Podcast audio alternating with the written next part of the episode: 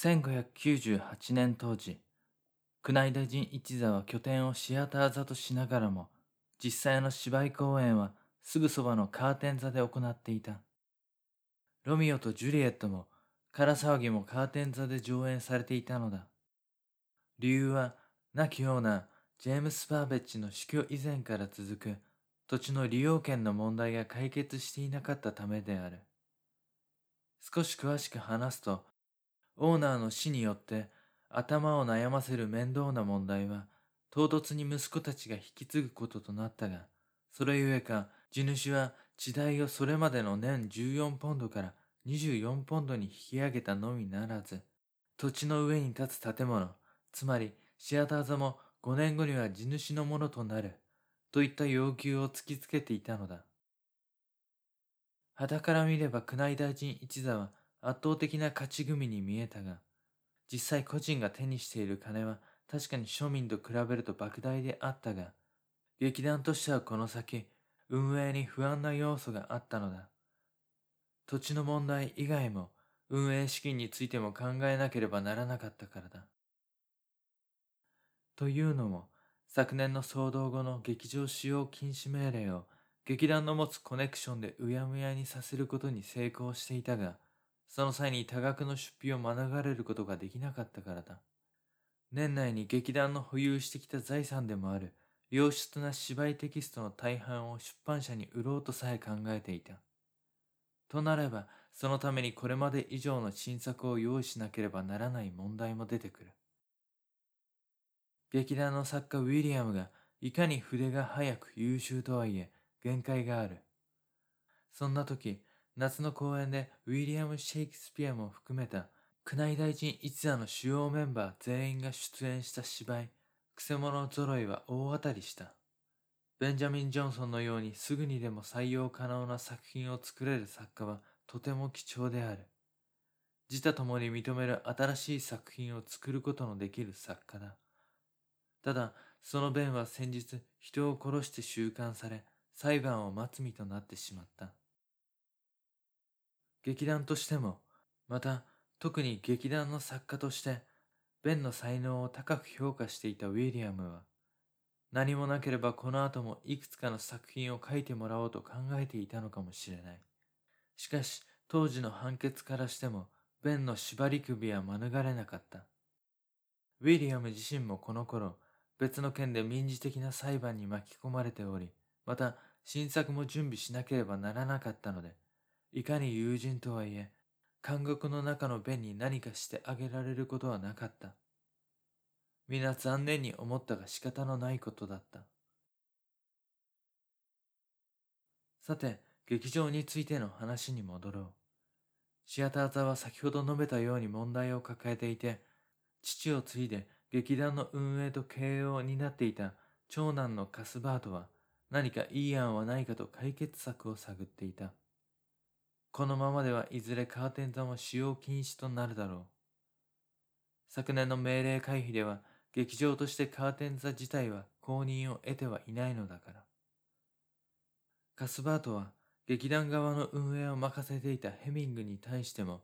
この先の財務状況も含めて確認と再計画を促した。宮内大臣一座の株は主要メンバーで分割して保有していた。株の割合を示すと、総数が10なら、劇場、劇団両方の運営に携わるバーベッジ兄弟が5、先のくせ者揃いに特別出演し財務管理も行っているヘミングス、ベテラン役者ポープ、フィリップス、最高の同契約ケンプ、作家ウィリアムでそれぞれ1の割合である。芝居の売り上げを分け合ってはいるが、これから先事業を継続するなら、シアター座で客を集めていたジェームスの頃のように、たくさん稼がなければならなかった。秋の祭りが終わった頃、ショーディッチのあるセント・スティーブンス教区内で集まりがあった。そこでカスバートはストリート一族のピーター・ストリートと久しぶりに会い、情報交換をすることにした。ストリート家のピーターとは、カスバートの父、ジェームス・バーベッジの頃からの付き合いである。ジェームスとピーターはシアター座建設の際に出会った。ピーターはその頃、大工の見習いとして働いて、見習い期間の最後の仕事でシアター座の建設に携わった。ピーターの大工としての才能はギルド内でも高い評価を受けていて、独り立ちした後は順調にキャリアを築き、授業を拡大させ、ロンドンでも有数の大工の一人となっていた。ジェームスが亡くなる少し前、ジェームスはシアター座以外の劇場を確保する目的で、ブラックフライヤーズ修道院の一部を購入した。古い建屋の方はすでにチャペル児童劇団が使用していたため、ジェームスたちが劇場として使うには改修の必要があった。その際の工事を依頼されたのがピーターである。彼はジェームスとの仕事をスムーズに進めるため、現場の近くに作業場を借りたが、当時上流階級に高い評価を受けていた児童劇団のような演劇ではなく、一般大衆向けの芝居で客を集めるような、そんな小屋の建設に対し、地元住民から反対の声が上がった。ピーターは依頼をこなしたかったが、いくつかそういった問題を解決しなければならないという理由で工事は行われなかった。そうこうしているうちにバーベッジが急逝し、ブラックフライヤーズの新劇場建設は期日未定の延期となってしまった。というのが、この時に至るまでのバーベッジ家とピーター・ストリートの関係である。カスワードは今現在抱える問題をギルドでも養殖につき、様々な経験を持っているピーターに頼れる相談役として打ち明けた。はためにはうまくいっていますがね。この先1年、2年、どうなったか分かったものではないのです。宮廷からの暗黙の公認を何とか取り付けはしましたが、それを回避するためにロンドン市は劇団ではなく劇場をターゲットにしています。劇場自体に公演を得られないと、我々は宮廷以外立つステージを失ってしまう。自由な創作の機会も資金も手には入らない。旅に出るしかなくなれば、いよいよ終わりだと思います。シアターさえどうにかなれば。なるほどな。どのみシアターはこのままにはできないな。若い頃シアターに仕事で毎日通ったもんだ。それが今はいつ通ってもしんと静まり返っている。劇場を見ると虚しくなる。それに、たった一年まともに使わなかっただけで、あんなにも傷んじまうとは。いろいろ解決しても、またシアターを使うには修繕しないとならないな。カスバーと、まず最初に解決すべき問題は、地主との話し合いって考えているんだろう。しかし地主の野郎も強く出たもんだな。土地だけじゃなく建物まで奪おうってのか。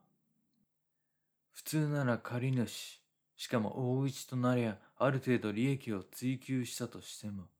お互い譲歩してうまくやっていくのが一番丸く収まるはずなんだがな。なんていうか本来俺はこんなこと言っちゃならねえ立場だが、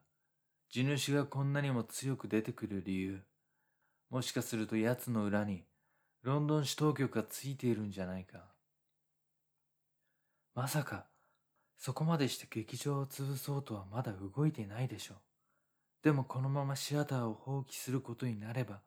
当局としては手間が省けますがね。もう一度裁判を起こされたら飲める条件ではないです。変なこと言って悪かった。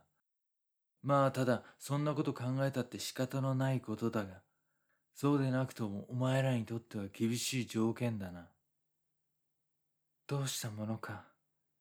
劇団も商売も立つステージがあってのものですから。俺にもっと早く相談してくれればよかったのにな。そんなお前たちの土地の問題、お前ら劇団がこの先ずっと立つステージの問題をまとめて解決してやることが俺にはできるんだから。ピーターさんにアイディアが。どうか聞かせてください。出せる人員、できることは何でもします。ひらめいちまったからな。俺もそうなると動きたくなっちまう。これからおそらくそこまで時間の猶予もなさそうだから、手早く計画を練って実行に移すとしよう。ガスパードの相談は功を奏しそうだった。1598年の秋、シアター座宮内大臣一座にとってまた大きな転機となるような計画が生まれようとしていたからだ。